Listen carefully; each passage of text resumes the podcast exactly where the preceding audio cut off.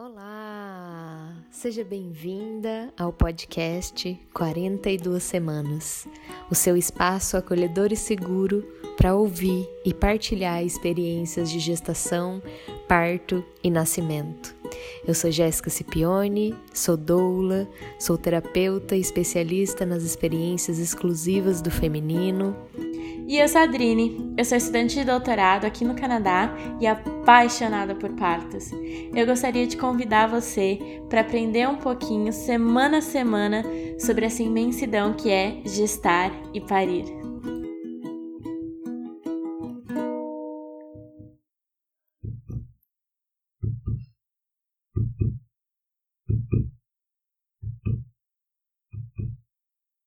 Olá! Esse é 42 Semanas Podcast e hoje eu e a Jéssica estamos trazendo outra convidada de Londrina, que é a Daniele Bárbara. E a Dani é uma produtora de conteúdo, viciada em podcast e mãe. Ela vai contar a história dos partos dela. Dani, muito prazer te receber aqui. É, fala um pouquinho sobre você, sobre sua família. Como é que foi esse início da vida antes, antes da maternidade? Oi, todo mundo. Como a Adrine falou aí, eu tô emocionada de gravar pela primeira vez um podcast, já que eu sou viciada. É, bom, eu sou uma mineira de uma cidade chamada Passos, uma cidade lá no sudoeste de Minas.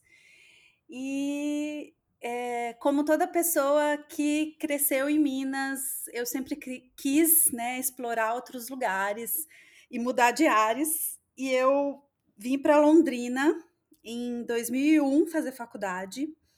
Aqui eu conheci o Ian, que é o meu marido, companheiro, namorado, melhor amigo e sócio. E a gente começou nosso relacionamento em 2004 então, esse ano a gente completou 16 anos de relacionamento. É, nunca passamos um dia separados desde que nos juntamos. São 16 anos de muitas aventuras. A gente morou um tempo aqui em Londrina, morou um tempo em São Paulo. E quando a gente decidiu oficializar o nosso relacionamento e casar no papel, aquela coisa toda, a gente decidiu voltar para cá e tentar se estabelecer um pouquinho mais numa cidade que era para mim um meio termo entre a minha cidade lá no interior de Minas, uma cidade pequena, e São Paulo. Então, Londrina, ela tem para mim um pouquinho das duas coisas que eu gosto, né? Tem os acessos que São Paulo tem e tem um pouco da calma que a minha cidade natal tinha.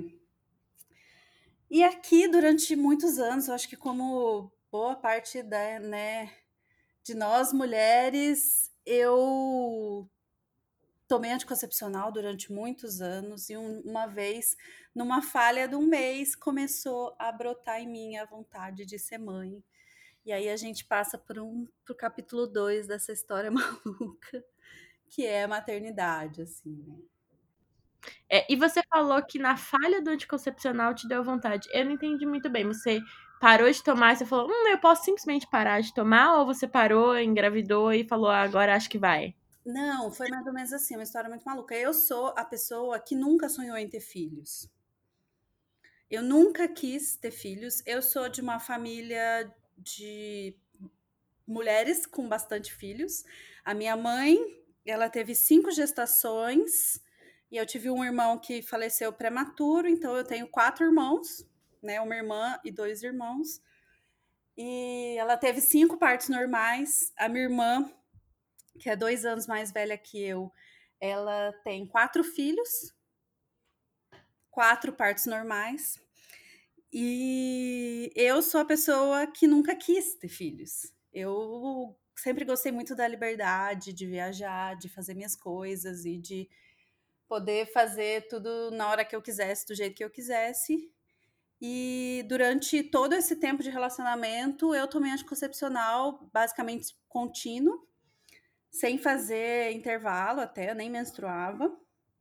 E uma vez, acho que em outubro, mais ou menos, é, eu errei, não lembro o que aconteceu, não consegui emendar uma cartela na outra. Aí eu, sei lá, eu tomei errado lá, e aí eu falei, não, tá, esse mês não vou tomar, vou deixar o mês sem tomar. Quando eu ficar menstruada de novo, eu reinicio e vamos fazer as coisas direito, né? Foi a única vez em, sei lá, nessa época, 11 anos, que eu tinha errado de alguma maneira o meu anticoncepcional. E esse um mês que eu fiquei sem anticoncepcional, os hormônios começaram a trabalhar enlouquecidamente. E eu fiquei louca para ter filho. Eu já era muito envolvida com a questão da humanização do parto, eu já tinha sido tocada por esse assunto é, antes, e já lia e já estudava. Eu sou uma feminista de carteirinha, de, né, do, até o meu último fio de cabelo. E eu já conhecia todo esse movimento, eu já achava interessante, já era uma quase ativista do movimento, mas eu não queria ter filhos, até deixar os meus hormônios naturais fazerem o papel deles. Maravilhoso, né? Olha só o nosso corpo, né? Oi, gente! Oi, Dani! Que bom que você tá aqui, que saudade! E mas é maravilhoso como o nosso corpo só é só dar uma brechinha, né? Você dá uma brecha, os hormônios e a naturalidade do nosso corpo tomam conta, né? O anticoncepcional faz isso, né? Dá uma abafada assim nos, nos nossos instintos, nos nossos desejos, mas esses instintos e desejos estão sempre ali, só precisa de uma brechinha. É tipo é tipo a natureza em São Paulo. São Paulo é aquela selva de pedra, né? E aí só precisa a, a, natureza ela brota assim naquele no meio das pedras assim você vê uma uma, uma plantinha brotando. Então é, a nossa a natureza do feminino é tipo assim também, só dá uma brecha que vem. É, e eu fiquei esse um mês, no final desse mês eu voltei a tomar anticoncepcional, isso foi em outubro.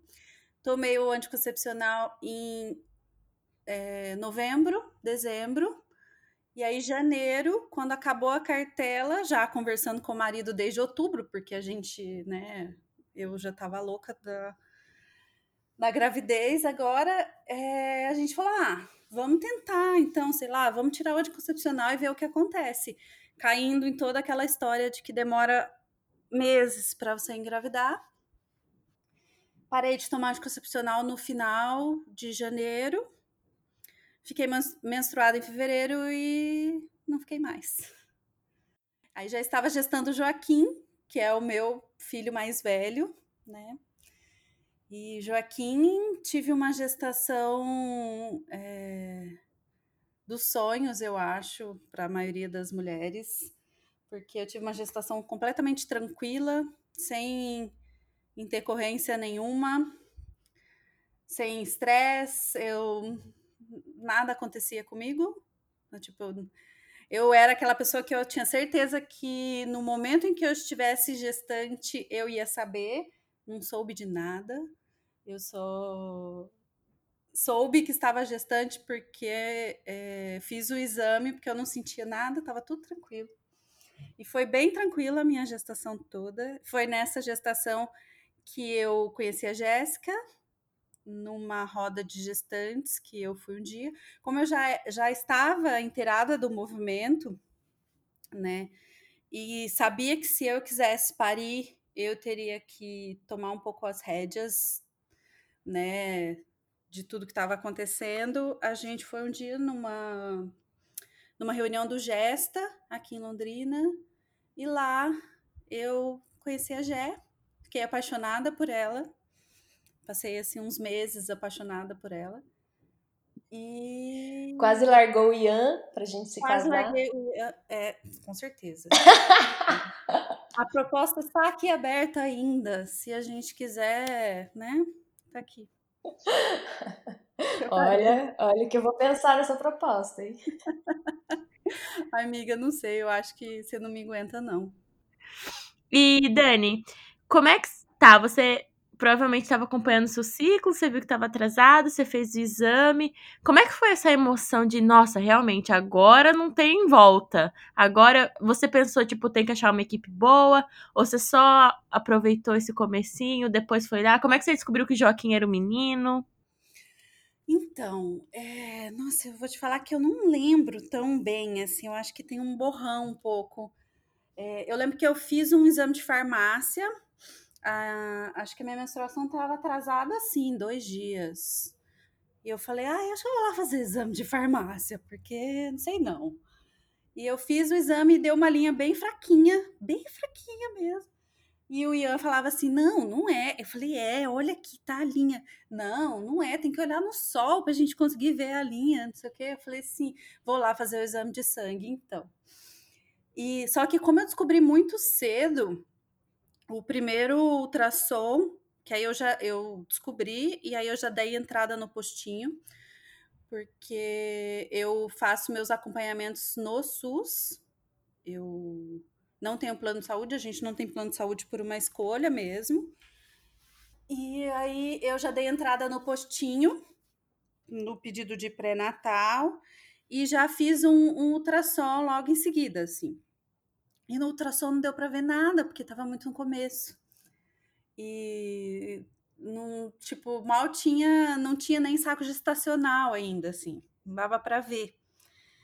E foi uma sensação meio esquisita, porque demorou um tempo até a gente entender que aquilo estava acontecendo de verdade, assim, sabe? Aí no segundo ultrassom, aí já deu para ver, escutar o coração, aquelas coisas, mas a ficha não caía, sabe? Eu lembro até do Ian falar assim: nossa, parece que não cai a ficha, não tá acontecendo nada, a gente tá nessa situação meio maluca, a gente não entende o que, está acontecendo e a ficha não cai. E demorou, na verdade, assim, muito para cair. Não sei nem se já caiu, mas. É... não sei nem se já caiu, é ótimo. ah, porque sei, eu tenho uma sensação ainda que, nossa, que é isso que eu tô vivendo, sabe? É... Mas assim, a gente lidou com tudo durante a gestação com muita tranquilidade, sabe? Então, como eu fiz o pré-natal é, no SUS, e eu sabia que o acompanhamento de pré-natal no SUS era mais do que suficiente. Eu gosto muito do SUS aqui em Londrina, acho que funciona muito bem. Pelo menos no postinho que eu frequento, ele funciona muito bem.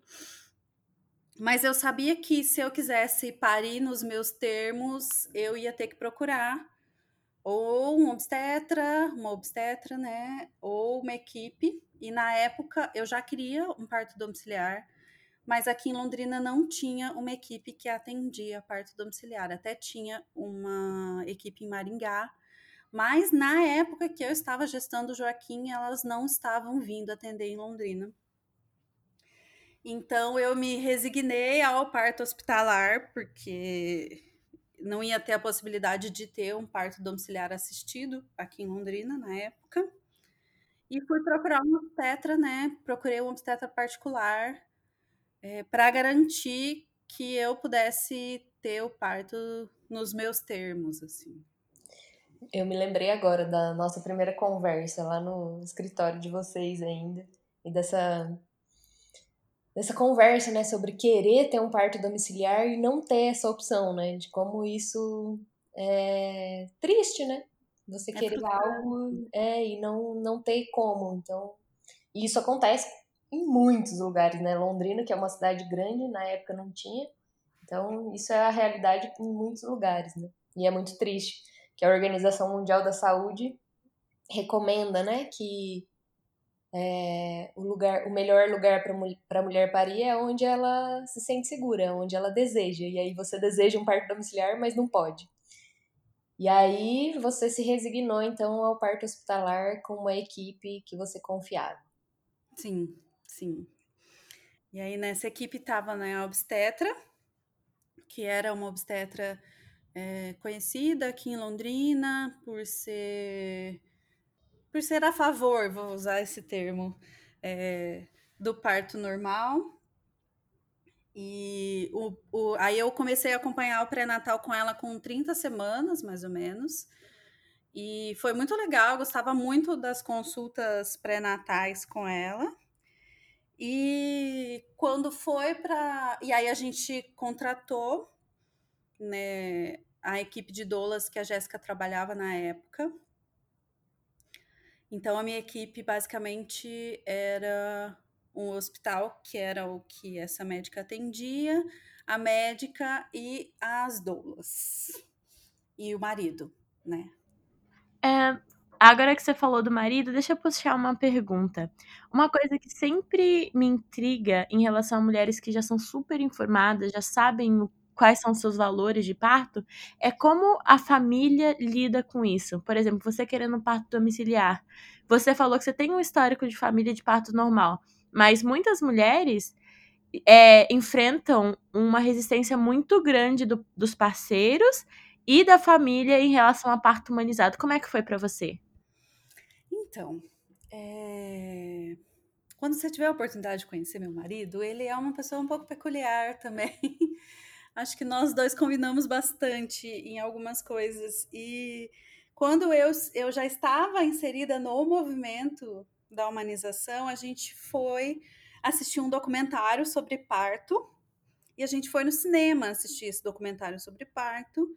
E a sala de cinema não estava cheia, né? É, mas o Ian era o único homem na sala Uau. de cinema. O renascimento Uau. do parto, né? É, é. Inclusive, é, aproveitando aqui para indicar esse documentário é disponível no Netflix, recomendo muito se você não assistiu ainda, principalmente o primeiro. Hoje tem vários, né, renascimentos do parto, é, mas o primeiro é assim essencial, é a coisa que eu recomendo para todo mundo. Se você quer passar por essa experiência, ou ainda que não queira, né? Porque ainda que você não vá passar por isso, sempre vai ter uma mulher perto de você que vai estar tá passando por isso. Pra, é um filme que abre um universo assim de entendimento. A gente realmente não sabe nada sobre como funciona o nascimento no Brasil e esse é um filme que dá um bom panorama de como é a realidade obstétrica e de como a gente está nascendo no nosso país. É. E se você está ouvindo esse podcast especificamente, você já está interessado no assunto. Então, mesmo que não queira nunca ter filhos, é importante assistir, porque abre as, né, seus horizontes sobre o assunto, assim. Então, como a gente já tinha visto o filme, a gente já estava interessada no assunto muito antes de decidir parar o anticoncepcional para ver o que ia dar, é, nunca foi uma questão aqui em casa. É, o Ian sempre apoiou né, as minhas decisões com relação a como eu queria conduzir a gestação e o parto. Na minha família também, é, a minha família próxima, né, minha mãe, minha irmã, também todo mundo apoiou. A minha irmã hoje é doula, ela começou esse movimento quando depois que a gente assistiu o filme, conversou com ela, falou: "Nossa, mas que, que vocês estavam assistindo filme de parto?" E aí ela foi atrás, ela estudou e também se encantou pelo universo, mesmo depois de já tendo quatro filhos. E então a gente nunca é, tipo teve muita resistência, mas também porque a gente se preservou muito.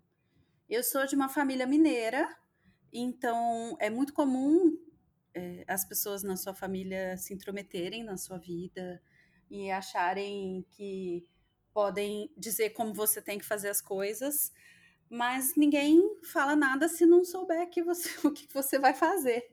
Então a gente na época se preservou muito, a gente só falava: "Ah, não, tá tudo bem. Ai, quando é que vai nascer? Ah, janeiro". A data dele era, né, a DPP dele era começo de dezembro a gente falava que ele ia nascer em janeiro. E então, a gente, como a gente nunca deu muitas explicações, ninguém também deu muito palpite. É, eu lembro que eu, que eu senti um pouco de resistência nos pais do Ian, mas a mãe do Ian também teve três partos normais. É, de uma é, filha de uma mãe que também só teve partos normais, as irmãs também só tiveram partos normais. Então, as mulheres, uh, né, o meu raio de primeiras mulheres ali da família, todas tinham tido partos normais. Então, ninguém questionou quando eu falei que eu teria parto normal. O normal era ter parto normal, né? E era aquele normal violento, cheio de intervenção que a gente conhece, era muito comum? Ou elas entendiam, ou vocês nunca chegaram a conversar sobre o que é necessário, o que é intervenção, o que você não quer? Porque, é, tipo, eu vejo que muitas mulheres formam a sua opinião sobre parto baseado nos partos violentos que vieram das famílias, nas episiotomias, nos cristelés, nas dores, no sofrimento. Deve ser muito difícil falar, olha, eu quero isso, mas não assim. Eu quero respeitoso. Não, todas, todas vieram de partos totalmente instrumentalizados e o parto normal corriqueiro que a gente vê nos hospitais. Minha mãe teve o pique em todos os partos. A minha irmã não em todos, porque acho que teve um que foi muito rápido. Então, é... todo mundo conhecia o parto hospitalar do jeito que é o padrão, né? Aquele padrão ruim, cheio de intervenções que a gente já sabe. Mas é, ninguém estranhou tanto. O que mais estranharam foi eu falar que não ia me depilar para parir. Ai, que ótimo. É um ótimo tema. Não, mas não, não é sujo ou alguma coisa desse tipo, eu não lembro mais exatamente. E aí eu falei, não, mas a Organização Mundial da Saúde fala que não precisa mais raspar, tá tudo bem, não sei o quê. Aí elas aceitaram, sabe? Mas foi, eu acho que foi a coisa que elas mais estranharam. Esse é um tema ótimo, porque muitas mulheres têm essa dúvida. Ai, meu Deus, preciso depilar? Não preciso. E não, não precisa. Se você quiser, se essa for né, a sua a sua o seu hábito já, e se você se sente melhor com isso, OK, mas não é necessário. Você pode ir muito natural, inclusive é muito bom para proteger o períneo, é ótimo não se depilar para o parto. Obrigada por trazer esse tema, Dani. Eu estava participando do Congresso Online de Ginecologia e Obstetrícia essa semana passada e eu estava vendo uma matéria sobre uma apresentação sobre parto humanizado, mas para médicos. Para os médicos saberem como é que está a evidência, como é que está a recomendação, meio que tentando fazer com que os médicos entendessem o que é parto humanizado e participassem desse movimento. E uma das coisas que eles falaram é como a tricotomia, ou o raspar os pelos não é recomendado com, pelo Ministério da Saúde e pelo, pelas revisões mais recentes. E é realmente tem evidência que ter pelo na área genital protege a gente de infecções, infecções bacterianas, infecções fúngicas, porque quando o nosso poro não está exposto, então tem um pelinho lá, evita que qualquer coisa entre. Então, se você, se você está no atendimento é, do seu pré-natal e alguém já te avisou que você vai ter que depilar, pense duas vezes se você quer continuar com essa pessoa, porque ela não está é, seguindo as recomendações mais recentes e, ma e melhores para gestante. E você sempre pode negar, né? Se alguém chegar na hora e já vir. Que às vezes eles nem falam, né? Eles já vêm com a gilete, aquela gilete horrorosa na mão para raspar. E não é necessário. Você pode negar a qualquer momento você não precisa passar por isso. Aí você pode avisar quem está te acompanhando que você não quer, porque às vezes na hora você não consegue negar. Exatamente. Sim. Né? Porque é uma coisa agora avançando um pouco no tempo, né? Quando você, quando foi o meu primeiro parto, no caso do Joaquim, eu estava em casa, eh, já estava completando naquele dia 40 semanas exatas e tinha dormido tranquilamente à noite, dormia a noite toda. E quando foi por volta das oito e pouco da manhã, assim, tava na cama ainda, com preguiça de levantar. E eu senti uma cólica muito forte, sentei. Quando eu sentei na cama, eu senti minha bolsa rompendo. E todo o meu líquido começou a vazar enlouquecidamente, né? E... Chua! É. E eu lembro que eu estava muito tranquila já, a minha irmã já, já tinha vindo de Minas, já estava aqui em Londrina comigo, esperando o Joaquim estar pronto para nascer. E, e eu tomei café da manhã, tomei banho com calma, tudo, e fui para o hospital. A médica falou: Ah, vamos lá só para dar uma olhada como é que tá. Se tiver tranquilo, você volta para casa, ou não, qualquer coisa você já fica e a bolsa rompeu oito e meia mais ou menos. Eu cheguei no hospital por volta das 11 horas, assim, né? Depois de tomar banho tranquila, café da manhã tranquilo. E quando eu cheguei no hospital, ela colocou, ela já colocou o cardiotoco, já viu que eu já estava com contrações eficientes. Eu não sei os termos técnicos, gente. Não lembro mais, assim. É... E ela falou: Olha, Dani, você já vai ficar. Eu já estava com 6 centímetros de dilatação, era que eu cheguei no hospital, do Joaquim. E, e nesse meio tempinho em que ela é, falou: Olha, você já vai ficar, eu já vou, vou lá avisar o pessoal para preparar a sala de parto natural. E aí ela já falou pro Ian, já pode fazer a internação dela, e o Ian pegou os documentos, foi fazer a internação. As doulas ainda não tinham chegado, porque não deu tempo, né? A gente avisou e, e ficou de avisar elas a hora que estivesse lá no hospital e soubesse que a gente ia ficar lá, né? E elas ainda não tinham chegado, e o Ian foi fazer a internação, a médica foi fazer, né, preparar a sala lá de parto natural, e eu fiquei sozinha na sala de pré-parto durante. É, devo ter ficado sem brincadeira, três minutos, quatro minutos sozinha lá. Foi muito pouco tempo. Mas nesse pouco tempo é, chegou a fotógrafa do hospital para oferecer os serviços dela para cobrir o meu parto, fotografar o meu parto. E eu não queria, já tinha falado para o hospital que eu não queria mesmo assim. Ela chegou lá e eu lembro que ela falava comigo, eu via o. Tipo, para mim parecia o gloob gloob, assim, sabe? Eu via a boca dela se mexendo, mas eu não entendia direito o que ela estava falando. Eu, na verdade, assim, eu entendi que ela estava oferecendo foto, falei que não queria, mas ela continuava falando e a sensação de você não conseguir conectar o seu cérebro do jeito que ele funciona normalmente. Naquele momento eu já estava em trabalho de parto, né? é muito forte. Então, avisem os companheiros que, de tudo que você aceita e não aceita, porque na hora você realmente não consegue, seu cérebro não funciona mais. É, tudo aquilo que você estudou, sabe, ou não sei o que, não serve de nada na hora que você está em trabalho de parto. É ótimo a gente falar sobre isso também, e acho que uma boa ferramenta para fazer esse alinhamento de desejos é o plano de parto. A gente não falou ainda aqui no nosso podcast sobre plano de parto, mas é um documento recomendado pela Organização Mundial da Saúde desde 1994, 94 ou 96, não, não me lembro.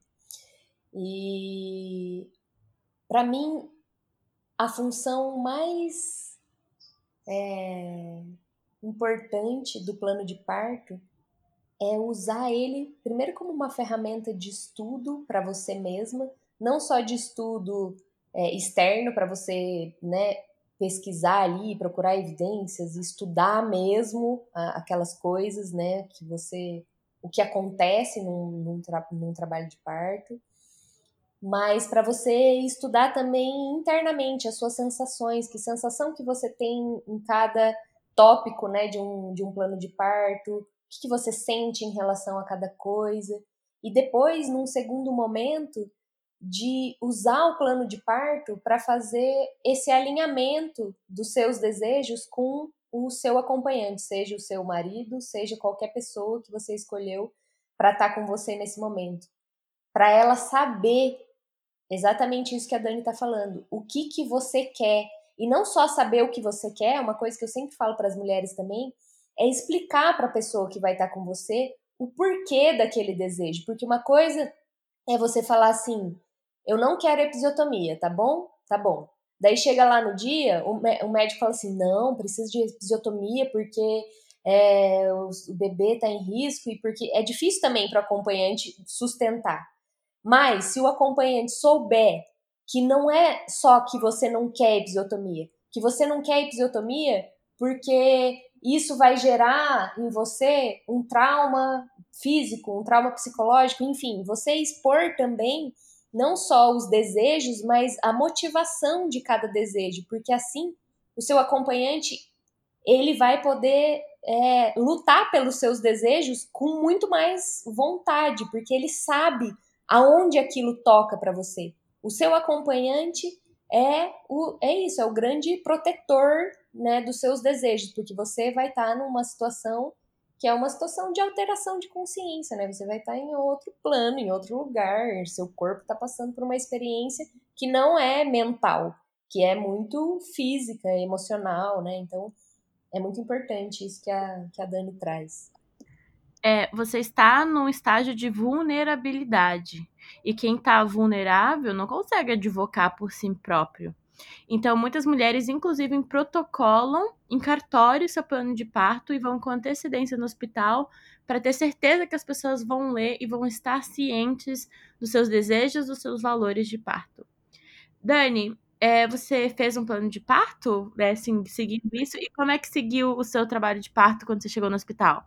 É, eu fiz plano de parto nas duas gestações e mas eu ainda tenho uma sensação de que os profissionais de saúde é, têm muita resistência em seguir o plano de parto, principalmente no hospital, né? É, seguir o plano de parto de acordo com aquilo que você que você né, pré estudou e ventilou que era aquilo que você queria.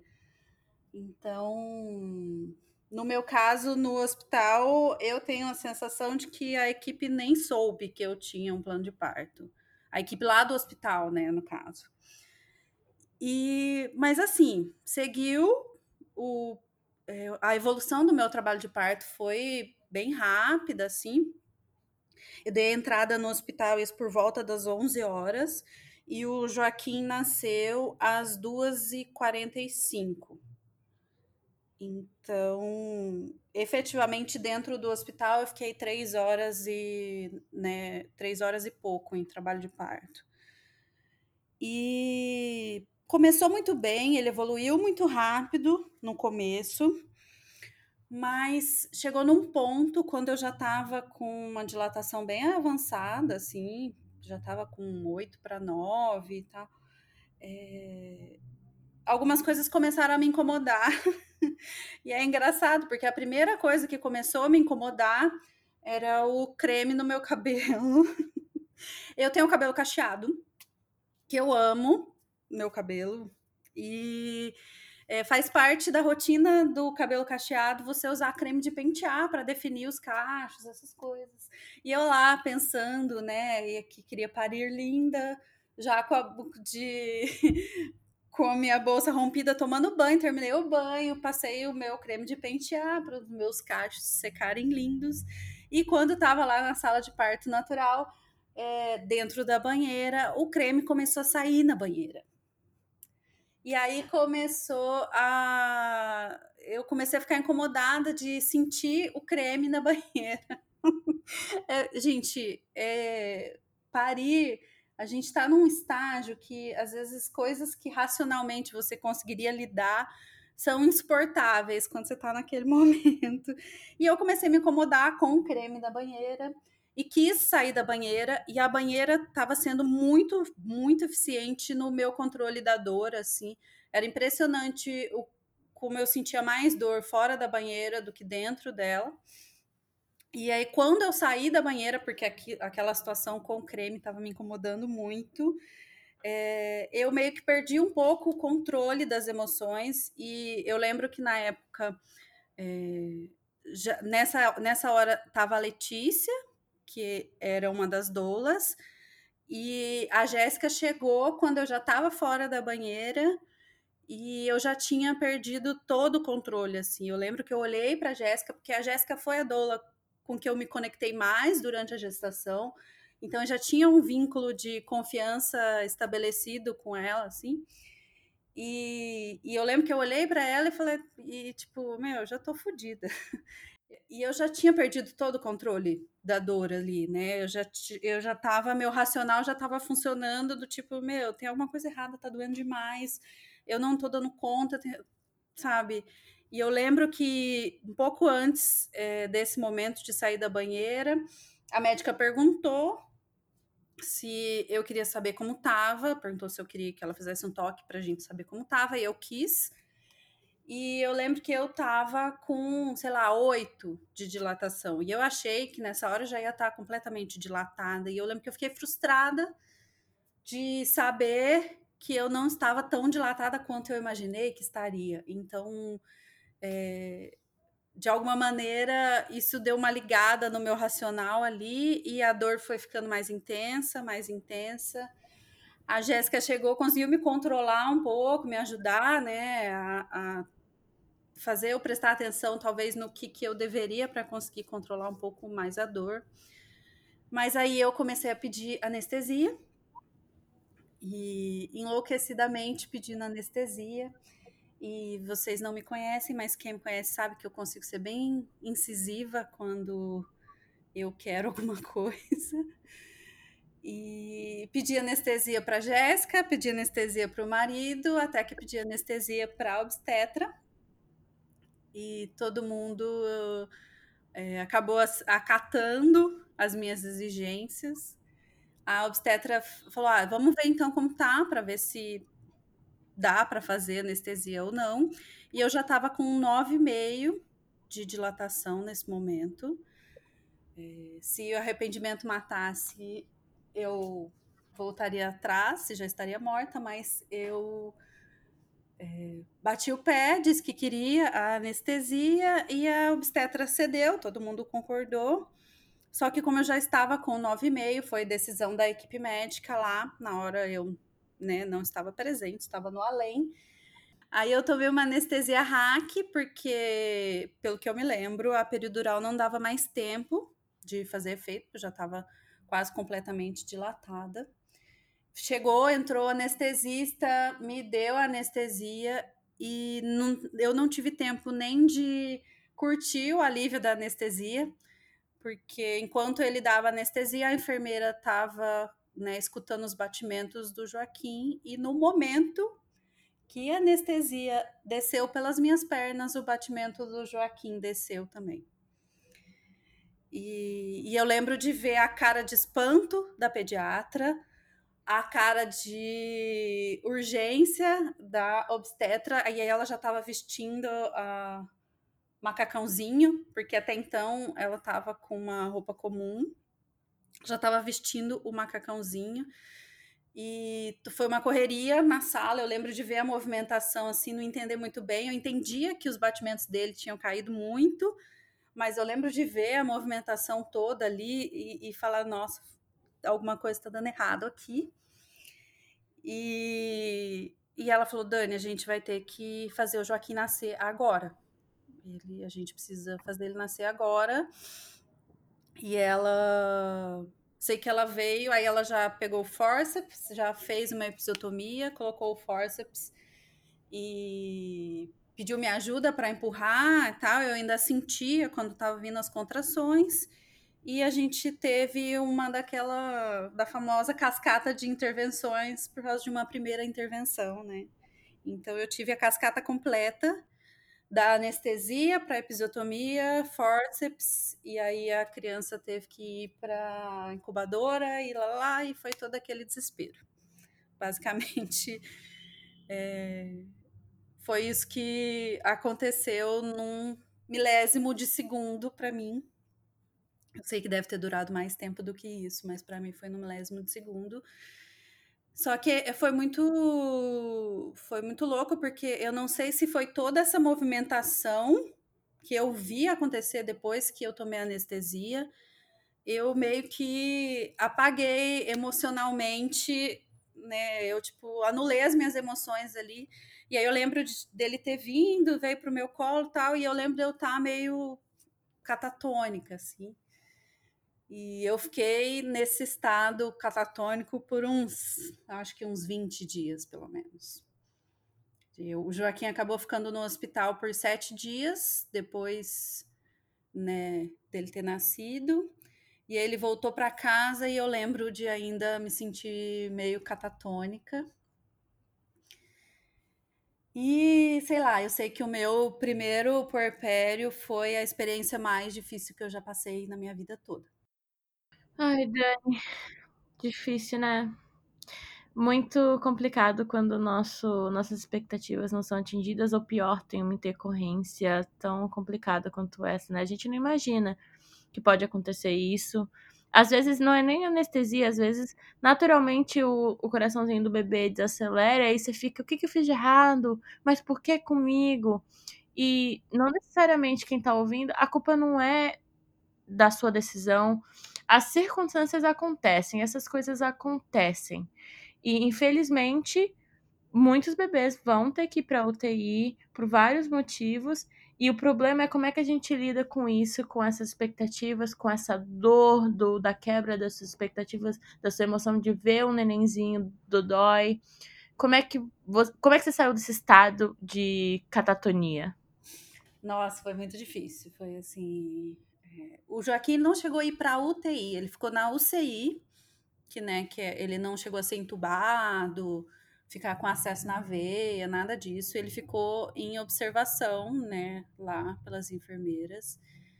É, mas eu não pude amamentá-lo nos primeiros dias, acho que eu fui poder amamentá-lo só no terceiro dia porque ele ficou com o, a respiração muito acelerada. Eu não sei os termos técnicos, mas ele acordou com a respiração muito acelerada. E um dado que eu não falei, o Joaquim nasceu com 4,3 kg. Então, isso, ah, pelo que a médica me explicou depois, de alguma maneira contribuiu para a respiração dele não se estabilizar como esperado, sabe? E, mas assim, foi muito difícil, foi muito difícil sair do, do estado catatônico, assim. Eu consegui ter todos os cuidados com ele, né? Consegui fazer todos os cuidados que eu deveria fazer. Mas eu lembro que eu me sentia vazia por dentro, assim. E eu fiquei nesse estado, me sentindo meio vazia por muito tempo. Eu lembro que eu voltei a me sentir bem mais ou menos bem quando ele já tinha um ano e meio. Eu passei, não era o não é o objetivo né, do podcast hoje, mas eu passei por uma depressão pós-parto no meu primeiro porpério, que foi muito difícil e ainda é difícil. Um, é sim interesse do nosso podcast, porque tudo que vem das experiências de mulheres é válido e é muito importante que a gente converse sobre. O episódio anterior teve, tivemos um caso de depressão na gravidez. E a gente falou disso, falou o quanto comum é. E a depressão pós-parto, ela atinge em média 10% das mulheres. Então, é uma coisa que você não controla. Vai acontecer com muitas pessoas. E se você já teve depressão antes, a sua chance é de 50%. Então, a gente tem que falar como, como é que a gente pede ajuda, quais as opções que a gente tem de ajuda, como é que é diagnosticada a depressão pós-parto, como é que é a sua rede de apoio, como é que você procurou ajuda, como é que você foi diagnosticada e como é que você viveu essa depressão pós-parto. É, não, eu falo que não era o objetivo desse, porque se a gente fosse falar só de depressão, dava pra fazer três episódios. Sempre dá, né? No mínimo. E eu ainda tenho mais um parto para contar. Então, é... eu sei que assim, foi muito difícil eu não, não entendia o que eu estava sentindo. Eu já tinha lido bastante sobre depressão pós-parto. Eu nunca tinha tido depressão antes, mas eu venho de uma família que tem um histórico é, de problemas psicológicos, psiquiátricos, não sei o nome correto também. É, grande, assim. Eu tenho pessoas da família que já sofreram depressão, eu tenho pessoas que têm síndrome do pânico. Então, eu já tinha lido bastante sobre o assunto, e logo, quando eu estava nesse, nesse estado meio catatônico das primeiras semanas, eu cheguei a falar com a minha obstetra e ela falou: Ah, Dani, não me parece depressão pelo que você está me, me relatando. Eu acho que, é, por enquanto, é um processo, o seu processo natural e tal. E eu falei, tomei isso como verdade, falei, ok mas eu é, eu sentia que eu estava vivendo a vida de outra pessoa. A sensação de desassociação, né, de você falar essa vida não é a minha, não sei o que é isso que está acontecendo aqui, mas não é a minha vida. Era muito grande, eu tinha essa sensação muito forte. E quando eu estava com mais ou menos uns seis meses, o Joaquim estava com seis meses, uma amiga, que é minha melhor amiga, falou: Dani, você não está bem tem alguma coisa estranha com você? Você não quer procurar ajuda, falar com alguém? E eu falava, não, não é nada, isso aí é assim mesmo. É... Todo mundo fala que é assim, vai passar, não sei o que. Aí tem aquele lema das mães que eu tenho arrepio de ouvir, que é que ai, tudo vai passar, porque eu acreditei que tudo aquilo que eu estava sentindo ia passar durante um tempo e não não era verdade comigo, né? É, quando eu tinha uns 10, quando o Joaquim estava com uns 10 meses, assim, mais ou menos, eu briguei com a minha mãe. E eu já tenho 37 anos e eu não lembro de ter brigado com a minha mãe nenhuma vez na vida. Assim, com certeza eu já tinha brigado, mas depois da vida adulta, é, eu não brigo com a minha mãe, sabe? Tipo, minha mãe, ela é uma pessoa muito próxima e muito querida. E eu briguei com ela por um motivo idiota, que ela me pediu o endereço para porque alguém queria alguma coisa, tipo assim, desses motivos que não fazem sentido nenhum. E aí, quando eu briguei com ela, eu falei pro Ian, falei, olha, tem alguma coisa muito errada, porque eu briguei com a minha mãe e isso, isso não é assim que, que as coisas funcionam. E curiosamente, acho que uma ou duas semanas antes eu tinha escutado um podcast sobre depressão. E eu já estava com uma luzinha acesa falando que alguma coisa muito estranha está acontecendo comigo e eu não sei o que é. E foi mais ou menos aí, quando o Joaquim tinha 10 meses, eu fui procurar a minha antiga psicóloga. Eu já tinha feito terapia na época da faculdade. E eu fui procurar a minha antiga psicóloga para conversar, que foi, foi com ela que a gente chegou à conclusão de que sim, estava passando por um processo de depressão pós-parto desde o, desde o começo, que só fui procurar ajuda quando estava com 10 meses. E aí eu acabei. É, fiz terapia, voltei para terapia, fiquei um tempo fazendo terapia. Eu tenho uma aversão a remédios antidepressivos, essas coisas, pelo meu histórico de família mesmo, porque muitas pessoas da minha família fazem uso desses medicamentos. Eu, então, eu tenho uma certa rejeição e a gente decidiu que ia tentar é, contornar, como não parecia ser um, um caso tão extremo, a gente ia tentar contornar com a terapia e com é, né? Tentando mudar alguns hábitos ou conversar sobre algumas coisas e a gente e conseguir, sabe? Conseguir é, sair lá do buraco escuro em que eu me encontrava. E aí eu lembro quando o Joaquim tinha um ano e dois meses, mais ou menos, a gente estava andando na rua assim, eu vi ele correndo e falei, tá, não, agora tá tudo bem, essa aqui é a minha vida e tá tudo certo. Mas foi bem difícil, assim, foi muito complicado. Foi muito pesado sentir o que eu sentia no momento que as pessoas falavam que tinha que ser o momento mais feliz da minha vida, sabe? Então. É, a gente não pode esquecer que você passou por um trauma no parto. Uma das, das coisas nas pesquisas que falam de depressão pós-parto e também de estresse pós-traumático pós-parto é que você está mais, em mais risco de ter um desses sintomas, dessas síndromes, se você teve um evento traumático de parto. Ter um evento traumático de parto faz você ficar mais suscetível a esses tipos de desbalanceamento neuronal e hormonal que vai te causar essa depressão.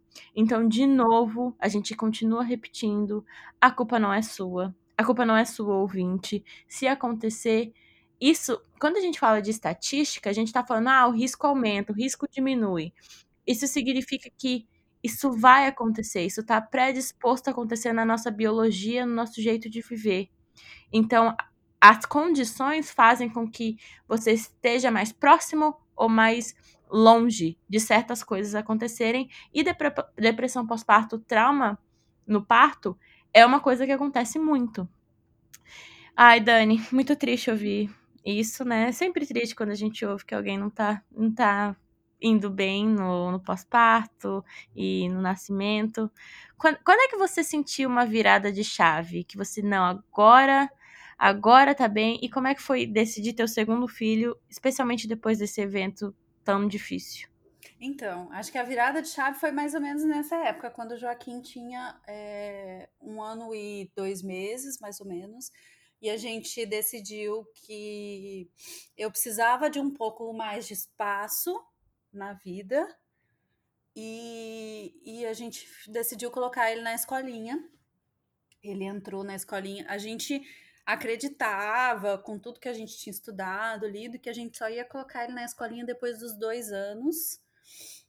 Mas foi uma decisão em conjunto que é, eu, eu precisava de horas, de um pouco mais de horas livres. Porque o que acontecia, que é um processo, é, foi um processo meu, na, é, em como eu é, exagerava nas emoções e como eu me sentia eu não conseguia fazer nada é, para mim sem me sentir culpada. Então eu não conseguia sair para dar uma caminhada sem me sentir culpada de deixar ele em casa com o pai. Eu não conseguia, sei lá. Difícil, né, falar sobre esses assuntos sempre. Não, é muito difícil, assim. Eu me emociono ainda e eu acho que eu vou me emocionar para sempre quando eu falo sobre isso. Que bom que se emociona. A gente se emociona porque a gente está vivo, né? E eu me lembro que um dia eu fui na sua casa, eu acho que foi perto desses 10 meses, quando você já já estava consciente da depressão ou um pouco depois. E eu lembro que você me disse uma frase que eu nunca mais esqueci, que eu repito para muitas mulheres. Você olhou para mim e falou assim: é, que a decisão né, de ter um filho é a única decisão na nossa vida que não tem volta. Que se você decide mudar de cidade e depois, ah, não deu certo, ah, volta. Então, maioria das decisões da nossa vida, a gente tem essa possibilidade, né, de, ah, vamos lá, vamos arriscar e se não der certo, o que, que a gente tem a perder, né? É só voltar ao que era. E você me disse isso de um lugar assim muito como uma verdade assim que você tinha se deparado, né, desse dessa do, do, peso assim, né, dessa decisão, da grandiosidade dessa decisão, que é uma decisão que não tem volta. É muito é... e eu continuo falando isso e todas as amigas que vêm falar comigo sobre filhos, eu falo, olha, pensa bem porque é a única coisa que não tem mesmo como voltar. E, e aí, como eu estava falando, quando é que as coisas começaram a melhorar, a gente decidiu colocar ele na escolinha porque eu não conseguia, é, de maneira consciente ou inconsciente, me sentir tranquila em fazer nada, porque eu me sentia culpada qualquer coisa que eu fosse fazer que fosse para mim. E, e aí, quando ele começou a ir na escolinha, que eu come consegui começar a ficar um tempo longe dele. É, eu não. É, porque, assim, eu, é um senso comum as pessoas que falam um pouco sobre depressão, que tem é, dois, dois extremos, né, que as pessoas com depressão fazem. Tem as pessoas que rejeitam os, os bebês e tem as que ficam super protetoras. Eu, foi, eu fiquei super protetora, eu não gostava que ninguém pegasse ele no colo, por exemplo. Eu me arrepiava os pelos da nuca quando alguém pegava ele no colo. Era uma reação muito exagerada para uma situação que não precisava, né? E aí, quando ele começou a ir para a escolinha, que eu consegui começar a me acalmar e entender que tudo bem, que era natural e ter esse espaço entre a gente era natural. E o Joaquim começou a ir para a escolinha com um ano e dois meses. Com um quando ele estava com um ano e quatro meses, eu voltei a menstruar. E eu já, a gente já tinha decidido que eu não ficaria grávida novamente. Eu não queria mais ter filhos biológicos. A gente pensava em adotar um segundo filho. Mas eu não queria passar por essa experiência de novo. Eu tinha muito medo de passar por tudo de novo. Mas aí, quando, quando a vida dá aquelas voltas na gente, e quando eu, o Joaquim tinha um ano e seis meses, eu descobri que eu estava grávida de novo. Eu lembro desse dia também, eu estava na casa da Dani, E ela, meu Deus, tô grávida, amiga, acho que eu tô grávida. E eu tinha feito o exame de sangue, ia ficar pronto naquele dia o exame de sangue. É, não, eu tinha feito um exame do palitinho e ainda mandei uma foto para você É. e falei assim, Gé, exame de palitinho dá errado? Eu falei, olha, é difícil. Ai, aí foi essa loucura que o bem veio, como eu sempre falo, ele veio de intrometido. E como é que foi é, lidar com esse fato que os seus planos de não engravidar mais não iriam para frente? Como é que foi? Não, agora vai, eu vou é, ter uma experiência diferente. Talvez você procurou a mesma equipe. Como é que foi essa gesta a segunda gestação? Então, eu é, depois de chorar encostado na parede, como se eu estivesse numa novela mexicana, eu a primeira coisa que eu fiz foi correr atrás da terapia de novo, porque eu tinha parado de ir na terapia. Mas aí eu queria uma outra terapeuta, e aí eu, eu primeira coisa, assim, eu descobri que estava grávida numa semana, na outra semana eu já estava sentada na cadeira da terapia. Porque eu sabia que é, eu ia precisar de ajuda para passar por esse processo de novo se eu quisesse ter uma experiência minimamente diferente, né? Então. E o maior medo era ter uma depressão pós-parto de novo. Seu maior medo era depois. Era depois. Eu nunca tive medo da gestação. A primeira gestação tinha sido muito tranquila. É... Mesmo o parto tendo sido. O primeiro parto não tendo sido como eu esperava, eu não tenho. É tipo, lembranças realmente ruins daquilo. A situação em si, é, para mim, como ficou marcado em mim, não foi realmente ruim. Eu não foi do jeito que eu esperava, mas eu não me senti é, agredida, não me senti violentada, foi tudo é, aconteceu o que aconteceu, sabe? Então eu só tinha duas, duas clarezas quando a gente decidiu continuar com a gestação, eu só tinha duas coisas claras para mim. Era que eu precisava de ajuda psicológica para passar por isso e que dessa vez eu ia parir em casa. É, eu acho muito interessante a forma como a sua história se construiu, né? Porque acho que muitas pessoas que estão ouvindo podem pensar, né?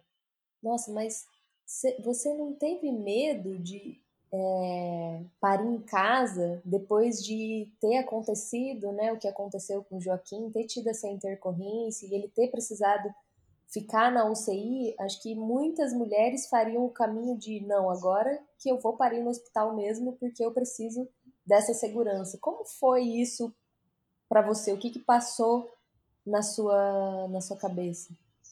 É engraçado, porque para mim a segurança estava em parir em casa, em ter o processo mais natural possível, porque eu achava que ter o processo mais natural possível era o que me garantiria é, que a gente não teria intercorrências de novo, sabe? Eu acho que o jeito que eu fiz o caminho diferente, talvez, do que se esperaria, mas o que ficou gravado para você da primeira experiência de parto foi que a intercorrência aconteceu é, por conta das intervenções? Acho que sim, acho que o que ficou gravado sim. Mas a, minha sensação de segurança, na verdade, tudo que eu relato de ruim que aconteceu é, durante o meu primeiro parto foram as situações que, que só aconteceram porque eu estava no hospital. Então, a fotógrafa que veio me perguntar se queria fotografar numa hora que eu não conseguia nem responder, o movimento das enfermeiras, as pessoas e tal, tudo isso eu tinha essa sensação de que essas coisas que eu registrei como ruins, elas só ocorreram porque eu estava dentro do hospital. Seriam coisas que não aconteceriam aqui em casa, né? Então, eu passei. E você tem, e você tem toda razão, porque e aí, né, aproveitando que a gente está fazendo essa série sobre parto domiciliar, sobre a segurança do parto domiciliar, principalmente nesse momento né, de pandemia que a gente está vivendo, a gente tem uma ideia de que o hospital é o lugar mais seguro mas o que a gente não considera, na grande maioria dos casos, é que muitas coisas que acontecem no parto de intercorrências é, tem a ver com isso que você está falando, com esse ambiente que não é propício para o parto. O ambiente propício para o parto é um ambiente mais íntimo possível, com é um, é um ambiente mais parecido. Você quer saber qual que é o ambiente assim mais propício para o parto em, em relação a condições para liberação dos hormônios que precisa no parto? É só você pensar numa relação sexual que, que você precisa para ter uma relação sexual muito prazerosa? Sabe aquela, aquela, aquele sexo que você goza, assim, horrores? O, como que estava o ambiente para que você conseguisse acessar esse estado de entrega? Esse ambiente é o ambiente que você também precisa é, para parir. E é muito difícil um hospital trazer isso, né? E, e a, a, no nosso um dos episódios anteriores, a Tami, que é parteira, enfermeira obstétrica, ela falou, né? Quanto mais a gente tenta controlar o parto, mais a gente descontrola a fisiologia do corpo. E aí a gente vai, vai trazendo riscos que o parto não tem. É. É isso. Eu sempre me, eu sempre me senti mais segura em casa, assim. Então, é, a gestação do bem correu tranquila também, muito parecida com a do Joaquim, até mais ou menos as 24 semanas, que foi quando eu fiz é, um, o exame da curva glicêmica. E no meu exame eu tive um valor alterado. A alteração dele foi bem pequena, assim. É, eu lembro que, o, não sei, o valor de referência era 100 e o meu deu 101. Assim, foi uma alteração bem pequena. E foi desesperador para mim, foi o momento mais desesperador da gestação do bem, porque eu, quando eu vi o resultado do exame, eu achei que o meu parto domiciliar tinha ido pelo ralo, porque a gente sabe que parto domiciliar ele precisa, você precisa estar com todas as condições é, favoráveis, né? Você não pode ter nenhuma ocorrência na sua gestação. É, e eu falei, pronto, agora já era. Mas em contato com a equipe, a gente consultou outras equipes de parto domiciliar e, e é, falei com o obstetra, com todo mundo. A gente decidiu por eu entrar numa dieta restrita porque pra... o que aconteceu então foi que você teve um diagnóstico de diabetes, diabetes gestacional. gestacional. É. E aí a diabetes gestacional, no geral, impede um parto domiciliar. É um dos quesitos que impede que o bebê nasça em casa. Né? Isso, isso. Mas no meu caso, como a alteração tinha sido muito pequena e a gente tinha algumas questões do primeiro exame que não tinham sido observadas, é, quando eu fui coletar o exame, eu, a gente, eu não tinha sido orientada que não devia consumir muito doce na semana anterior. Tinha uma série de questões que não vem ao caso aqui, é, junto com o médico e a equipe, e consultando outras equipes de parto domiciliar, a gente decidiu que eu faria uma dieta bem restrita para não deixar é, nessa diabetes escalar eu fazia, além da dieta bem restrita, fazia um controle da minha glicemia três vezes por dia. Então, depois do café da manhã, depois do é, em jejum, depois do café da manhã, depois do almoço. Eu não lembro mais exatamente. E, e a gente fazia. É, e aí a gente tinha, tinha estabelecido alguns critérios para que a gente pudesse continuar com o parto domiciliar lá no final, que era isso, a glicemia não poderia ser alterada nenhuma vez daquele momento até o momento do parto. O, no ultrassom, o percentil do bem não poderia estar além de um número, eu não vou falar um número porque eu não lembro, e eu não posso dar uma informação errada, né? E, é, e tinha que estar tudo correndo bem. E eu fui bem persistente, porque eu não queria deixar o meu parto domiciliar escapar. Então, segui a dieta corretamente, a minha glicose nunca se alterou. e o percentil do bem nos ultrassons ficou sempre abaixo, né, do que a gente tinha estabelecido. Então, a gente, quando chegou ali em 39 semanas, mais ou menos, 38 para 39, a gente fez um último ultrassom que estabeleceu que ele estava num tamanho bom, que estava tudo bem, e a gente seguiu com o plano de, de parto domiciliar. Eu contratei na época uma equipe daqui de Londrina, que a equipe tinha duas enfermeiras obstetras, e aí contratei também a Jéssica como doula de novo, eu não, não irei parir nunca mais, mas se por acaso algum dia for, a Jéssica será minha doula eternamente. Onde é que você. Eu, eu, tô, eu tô ampliando, viu, meu leque de, de, de doulagem. Tô entendendo que meu trabalho é muito maior do que eu imaginava. Então, posso doular adoção, posso doular várias outras coisas também, meu amigo. Adoro. e aí a gente é né, fez um plano com a equipe e partimos para o parto domiciliar, que foi a tipo redenção. Fucking mais incrível experiência da minha vida. Ai, que ótimo. Dá até vontade de parir de novo, só não ter filho, né? Se a gente então. pudesse fazer uma máquina assim de parto, você entra lá e tem as sensações do parto, mas sem o filho. No Me voluntario. No futuro distópico que eu criarei, vai ser possível você ter uma personal paredeira e eu serei profissional número um desse quesito. Eu quero também. Posso parir pelas pessoas, se fosse possível. É muito incrível isso, porque essa é uma coisa que eu falo para as mulheres antes delas parirem. E elas olham para mim com uma cara meio assim, tipo, com uma cara de estranheza, né? Que eu falo isso, eu falo, muitas mulheres relatam isso, né? Não é só a Dani que eu escuto falar isso. Muitas mulheres eu escuto falando: nossa, eu queria muito viver de novo essa experiência do parto, porque é uma experiência tão incrível, tão incrível, se você vive ela, né? Com as suas próprias forças, sem intervenções, num ambiente que você se sente mais seguro, que você sente que você está vivendo aquilo é, do jeito que você tem que viver, com respeito, com amor, com cuidado, é uma experiência que, gente, que não existe nada parecido na vida. Nenhuma outra experiência vai chegar perto disso. E aí, a gente, se a gente pensar né, hoje em dia, que a gente vai ter quantos filhos?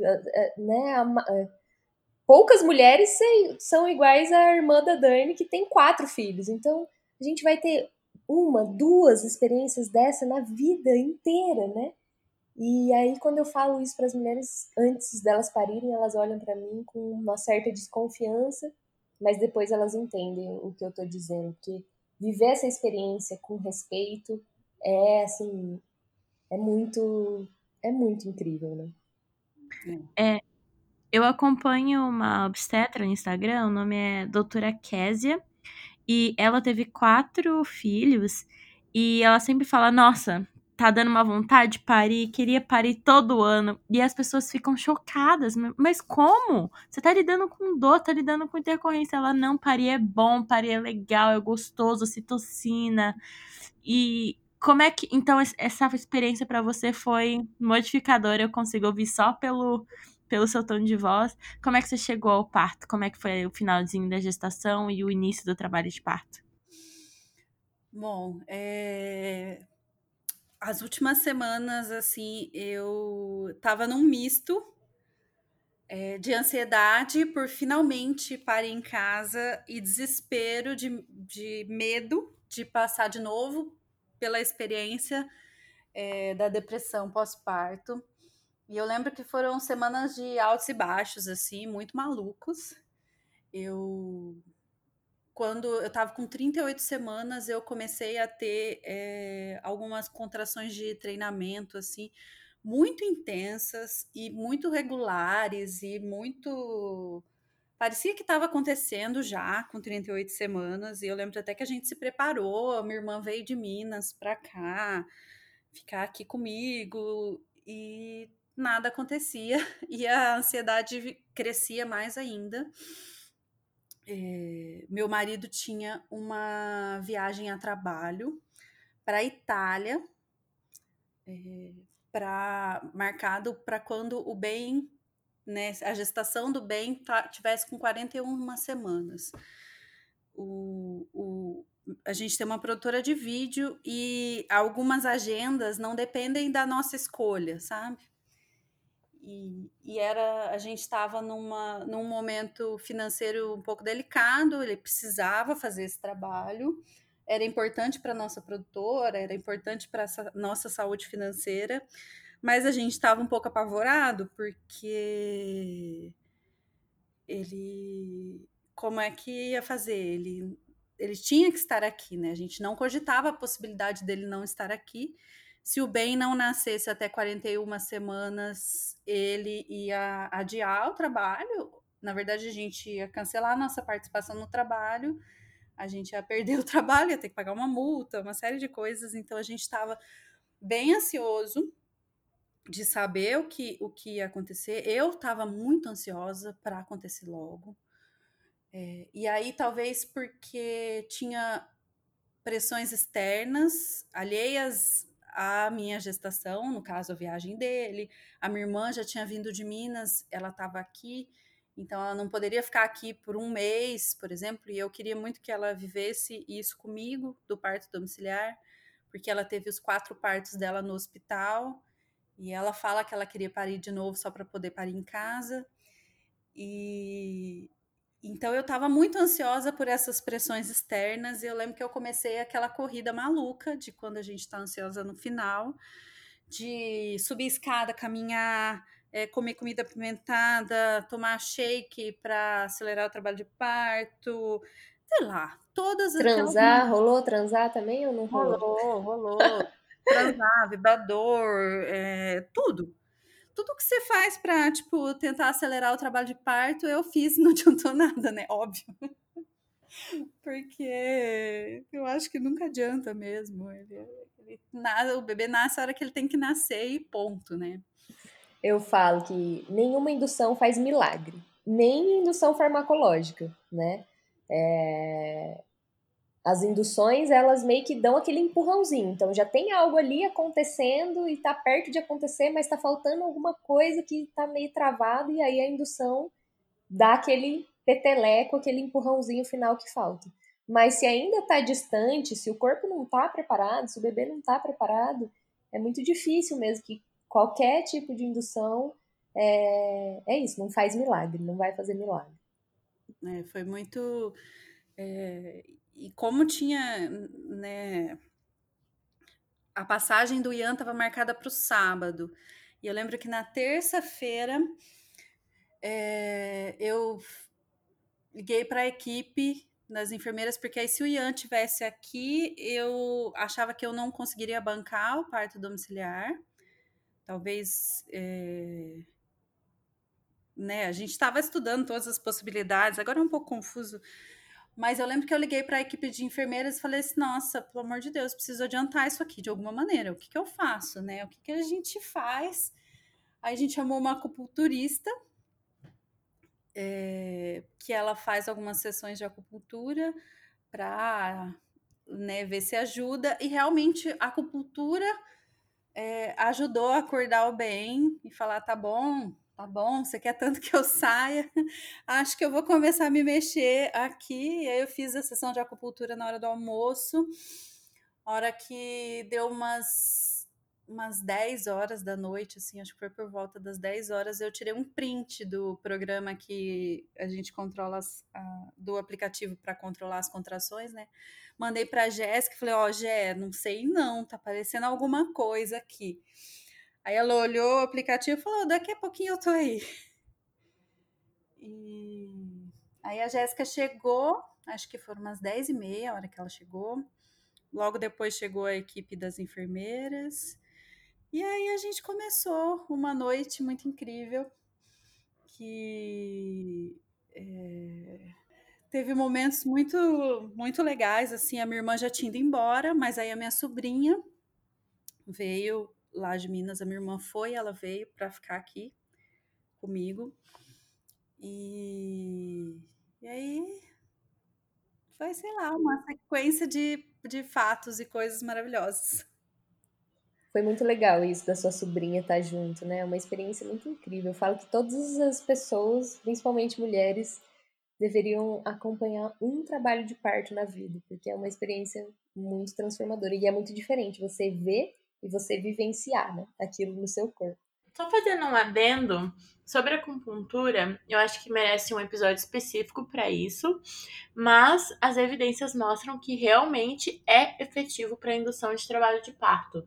Eu tô com um artigo aqui, tá tudo na referência do Instagram, que eles fizeram o teste de acupuntura em um grupo de mulheres e o outro grupo não fizeram. E o grupo que eles fizeram acupuntura teve é, dados de indução, é, o parto começou em 34% das mulheres, enquanto com é, droga, com misoprostol, só 4%.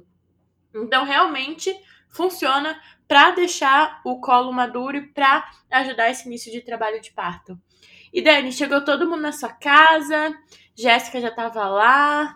Você já, já tinha entrado na Partolândia? Você já tinha recebido toque? É, deixa eu só falar uma coisa. É, eu estava com 40 semanas, então não é que a gente fez a acupuntura lá no comecinho, tentando induzir muito antes. Não, eu já estava com 40 semanas completas. Então a acupuntura foi aquele chutinho ali que precisava para acabar de né, dar uma acordada no tudo, no corpo, no bebê. E, e não, na verdade, a hora que a Jéssica chegou, já, eu ainda estava bem, bem aqui ainda. É, eu estava coordenando algumas coisas, acabando de colocar o Joaquim para dormir, e, e a gente ficou um tempo conversando e ali, organizando, preparando umas coisas.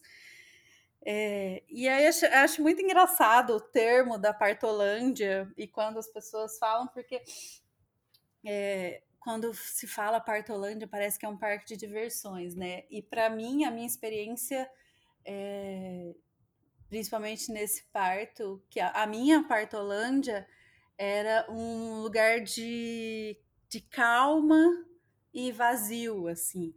Que eu lembro que a gente começou a, a, a Jéssica aqui, as enfermeiras aqui, e as contrações correndo tal, a gente começou no, brincando, dançando e, e ficando por aqui. É, mas aí, quando as contrações começaram a apertar mais, assim, a Jéssica sugeriu para a gente ir para o chuveiro para ajudar a aliviar as dores e, e controlar. E, e, eu acho que quando estava no chuveiro foi que realmente eu conheci a tal da Partolândia, que eu não sei quanto tempo eu passei no chuveiro. Eu sei que foram algumas horas, porque da hora que a gente começou até a hora que o Ben nasceu, se passaram, se passou a noite inteira mas é, o meu chuveiro, ali o box do meu chuveiro com uma luzinha azul que a Jéssica colocou e um cheirinho que ela colocou no banheiro, era o, um espaço de calma e um vazio completo. Assim, eu falo que eu, é, tudo que eu queria nessa, na minha existência é estar de novo nesse lugar. Eu até quero procurar coisas para conseguir atingir esse estágio, né, esse estado mental de novo, porque eu lembro de da sensação de calma, sabe, e tranquilidade que que tava ali dentro daquele banheiro. E eu até falo para Jéssica que no primeiro parto eu sentia que a Jéssica era uma luzinha que eu tinha que seguir para chegar em algum lugar. E eu morri na praia, nunca consegui chegar em lugar nenhum. E agora, no segundo, eu, eu cheguei até a falar isso para ela já. A sensação que eu tinha é que ela era uma coluna, em que eu me agarrei numa coluna para não ser sugada por aquele vazio, sabe? Mas essa sensação de vazio e de calma foi muito incrível, assim. Foi. Eu acho que é o mais perto que eu cheguei de entender o que as pessoas chamam de partolândia, assim, né? Nos meus termos. A sua descrição de Partolândia é a melhor descrição, é a descrição que eu mais amo de todas que eu já ouvi. É, e faz muito sentido, assim, se a gente pensar no, no processo do, do, parto, num lugar mais é, metafísico, digamos assim, que é nesse vazio, quando a gente se encontra nesse vazio, vazio é que a gente consegue ter essa sensação de expansão mesmo, que é o que propõe o parto, né? O parto é esse grande movimento de contrai para expandir. E a expansão ela só acontece no vazio, né? E aí quando você consegue se entregar para esse vazio é quando você vive esse esse potencial de, de expansão. É, então acho que eu tenho que parar de falar sobre isso porque eu já estou querendo parir de novo. Mas é e aí, no meio deste vazio todo, é, a vozinha do Joaquim me acordou lá no fundo, porque a hora que deu umas, umas três, quatro horas da manhã, assim, ele acordou com toda essa movimentação que estava na casa. E, e aí ele veio pro meu colo, a gente ficou junto um pouco. E foi, foi um momento bem significativo também, porque era o último momento que a gente ficou como uma família de três pessoas, né? Porque dali a pouco é, o bem já ia nascer. É, esse foi um momento tão bonito, eu me lembro muito desse momento. Porque ele, o Joaquim não aceitava ninguém, assim. Ele não queria o pai, ele não queria a, a, a prima, né? A prima. Ele não queria ninguém com ele, ele só queria a Dani e também não queria que ninguém chegasse perto dela. Então ele queria ficar no colo dela e não queria mais ninguém perto. E aí é, é uma cena assim muito emblemática para mim também, porque era tipo ele pedindo, né, esse lugar de cuidado. E aí eu tava ali, né, dando esse suporte, essa sustentação para Dani. E aí eu lembro que eu me escondi assim atrás do, do sofá para ele não me ver muito. Mas daí quando vinha a contração, né, eu dava a mão ali para Dani, meio escondidinho, então eu tava ali cuidando dela e ela cuidando dele, né? Uma cena muito linda.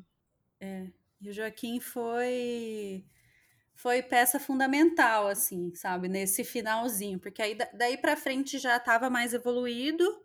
É, algum tempo depois disso, é, a, a equipe já encheu a banheira e e passou um tempo, eu fui para a banheira e aí foi muito engraçado, porque eu tava na, na banheira e aí tava todo mundo em volta, né? O Joaquim, a Jéssica, meu marido, minha sobrinha e as enfermeiras, é, todo mundo ali meio em volta de mim e o Joaquim, ele assumiu um pouco essa essa posição de de doula. De doula, é. Porque... Era ótimo, Joaquim. É. Maravilhoso. Porque ele, a Jéssica me, me dava uma orientação, sei lá, e, tipo, respira assim, ele ia, fazia, igual a Jéssica estava falando, falava para eu respirar. E falava, força, mamãe, força. E, e foi muito incrível, e eu. E ele, e ele ficou eufórico, né? O é. bem, eu lembro dele falando assim: o bem vai nascer na água, o bem vai nascer na água. Ele tava assim, numa alegria. E ele. É, e ele, eu lembro que ele não deixava ninguém, por exemplo, tirar a mangueirinha, o chuveirinho quente, tinha que ficar em mim. Não, é da mamãe. Tem que... E o que eu acho mais significativo disso tudo, que é como eu estava buscando esse silêncio é, nesse parto. Eu não, eu não lembro de ter é, vocalizado muito, nem gritado muito, nem vocalizado muito, porque eu estava nesse vazio e eu queria manter aquele silêncio e aquele vazio. E, e como estava todo mundo muito calmo, todo mundo só observando e vendo o que estava acontecendo, o Joaquim também ficou completamente calmo. E, e ele entendeu tudo que estava acontecendo, porque algumas pessoas antes, né, é, perguntaram para a gente, falando, mas o Joaquim vai estar tá junto? Ele vai acompanhar? Mas ele não vai ficar traumatizado? Ele não vai ficar com medo? Ele não vai ficar... Né? As pessoas questionavam a nossa decisão dele estar tá junto naquele momento. E a gente chegou a preparar ele um pouco antes, assistiu alguns vídeos de parto para ele já saber o que, que ia acontecer e conversou com ele bastante. E como estava todo mundo muito calmo, todo mundo muito tranquilo com aquela situação toda, ele entendeu que se todos os adultos aqui estão calmos e tranquilos, não é um momento de perigo. Eu não tenho que estar tá com medo ou preocupado. Tá todo mundo tranquilo, então tá tudo tranquilo. E, e aí todo mundo ficou junto ali, em volta da banheira, e aí a gente fez mais umas manobras, usou o rebozo, né? E algumas outras coisas, e teve uma hora que instintivamente eu quis mudar de posição. Ninguém pediu para eu fazer nada, foi meu corpo falou: "Ah, muda de posição". Aí eu mudei de posição, na hora que eu mudei de posição, a Aline, que é, era uma das enfermeiras, ela falou assim: "Dani, gira o pé". Que ela falou: "Gira assim porque ajuda a abrir" a bacia. E a hora que ela girou, eu olhei para a cara dela como se eu não tivesse sabendo que língua ela estava falando. Conscientemente eu entendi o que ela disse, mas eu não conectava, né, o, o lé com o cré. E, e aí ela, ela pegou meu pé, girou minha, minha perna. É, e aí a hora que ela girou a minha perna assim na posição, eu meio que senti a minha bacia acabar de abrir e a cabeça do bem encaixar e, sei lá, um minuto depois ele tinha nascido já. Eu não tive um expulsivo longo, é, foi bem rápido, assim, porque ela fez esse movimento, eu já senti a cabeça dele baixando, tive mais uma contração, na segunda contração, que foi logo em seguida, ele já nasceu. E aí foi tudo muito tranquilo, assim. Ele nasceu, aí a gente saiu da banheira, foi para minha cama, para eu poder parir a placenta. E ficamos ali, eu e ele na cama. Ele nasceu bem menor que o Joaquim, né? ele nasceu com 2,900. É, e tudo perfeitamente bem, tudo tranquilo, não teve nenhuma ocorrência.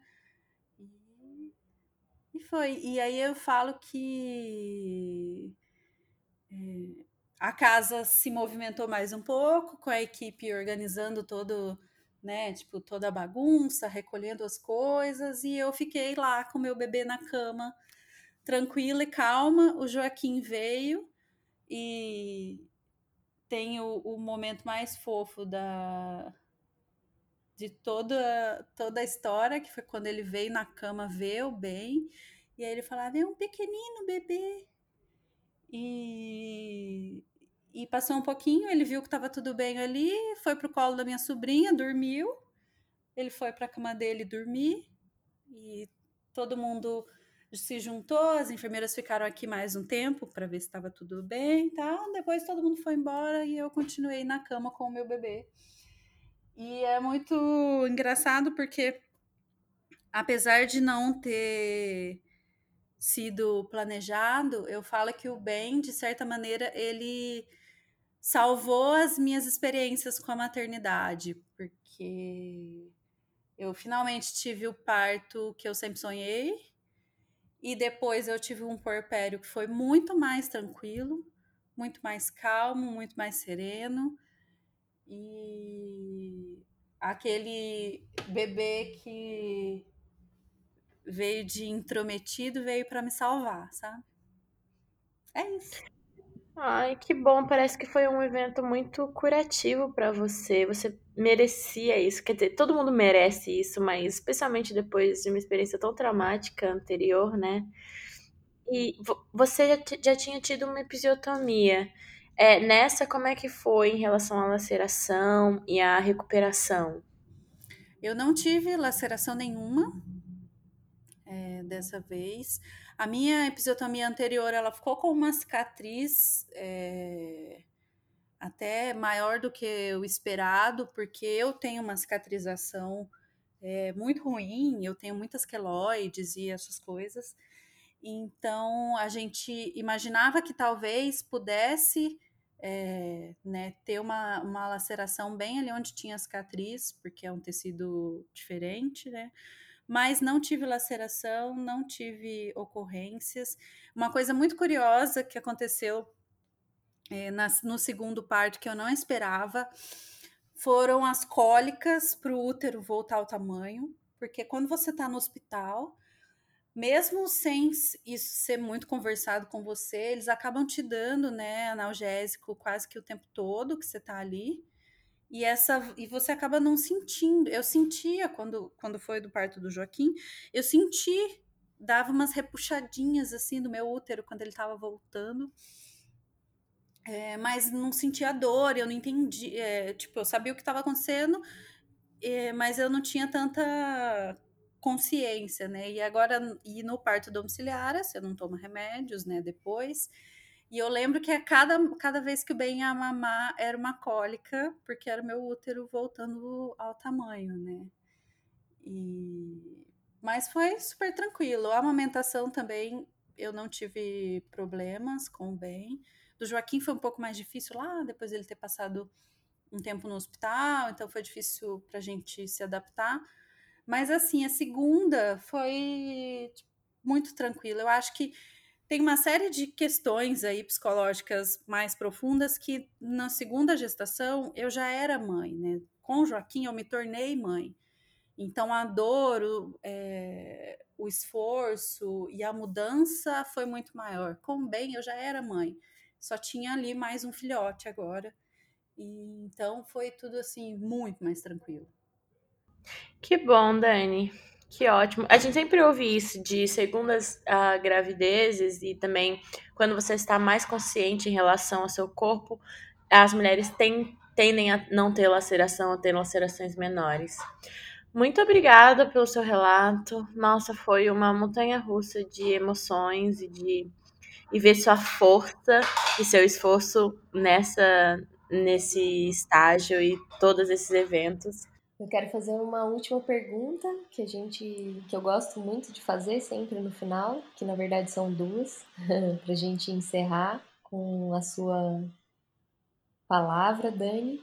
Então eu queria que você compartilhasse qual foi um aprendizado assim que ficou muito vivo para você de todas essas experiências de, de gestação e de parto e uma palavra para as mulheres que nos escutam e que estão vivendo uma gestação ou uma depressão pós-parto ou essa dúvida de parir em casa, o que você diria para elas? Nossa, que coisa difícil. É, é difícil para mim falar uma palavra porque com uma maternidade tão conturbada né, emocionalmente para mim, é, eu acho que o que eu, que eu, o que eu posso falar de mais potente é que você não precisa dar conta de tudo sozinha, sabe? É... Que aceitar ajuda e pedir ajuda não é sinal de fraqueza e não é sinal de incompetência. Então, você, né, não precisa estar sozinha. Eu acho que é, é a coisa mais importante que eu gostaria de falar, assim, e, eu, e gostaria que as pessoas realmente ouvissem, porque chegaram a me falar coisas parecidas com essa, mas eu não conseguia escutar na época. Então. Ah, e Dani, se você quiser recomendar algum tipo de conteúdo que você utilizou para se preparar, seu conteúdo, se você quiser compartilhar um lugar que as pessoas podem se conectar com você, agora é sua hora.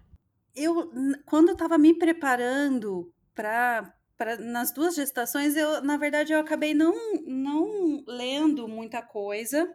A gente já recomendou aqui o documentário, né, o Renascimento do Parto, acho super importante para quem está interessado sobre esse assunto mesmo que você ainda esteja naquele momento que você fala, não, é, eu não quero nada dessas coisas, eu quero o padrão para mim, mas é importante é, se entender. E aí é, tem uma coisa que nesse período, principalmente no pós-parto, eu tinha uma sensação de que o meu tico não conectava com o meu teco e o meu raciocínio não era é o mesmo. E eu estava falando com a Adrine um pouquinho antes da gente começar a gravar sobre como eu amo podcasts e eu escutava, é, pasmem, um podcast sobre política internacional durante o meu pós-parto. É, porque também eu queria é, saber de coisas para além da maternidade, e esse podcast chama Xadrez Verbal. É um podcast que tem normalmente de três a cinco horas de duração cada episódio, eles são malucos. É, mas eu lembro que eu colocava o podcast e escutava, e era o que eu conseguia é, sentir que o meu cérebro ainda estava lá, que eu ainda conseguia raciocinar, principalmente naqueles primeiros meses ali que você está amamentando. A sua energia está toda indo para a amamentação e parece que você está muito desconectado com o mundo. Ouvir podcasts me reconectava é, com a existência, e aí eu sempre ouvi muito xadrez verbal, o Mamilos e uma série de outros podcasts, se vocês quiserem saber mais indicações. É, me procurem lá no Instagram. O meu Instagram é lilustudio. Faço um conteúdo é, né, de encadernação e trabalhos manuais. Eu sou encadernadora. É, e aí eu, é, eu faço um conteúdo daqueles que é gostoso você ficar assistindo no Instagram para relaxar, sabe? Muito obrigada, Dani, minha amiga querida. Que saudade, que bom ouvir você de novo, sentir você aqui pertinho. Obrigada, Adrine, por mais um episódio maravilhoso, emocionante. Obrigada a você que nos escuta, que está aqui com a gente nesse cantinho de partilha, de acolhimento. Segue a gente no Instagram, conta a sua história, suas impressões, os seus medos. Se você quiser contar a sua história aqui nesse podcast também, deixe uma mensagem lá pra gente. A ideia é que esse seja um espaço para contar histórias de mulheres do Brasil inteiro e quiçá do mundo. então é isso. Até o próximo episódio. Um beijo, meninas. Obrigada.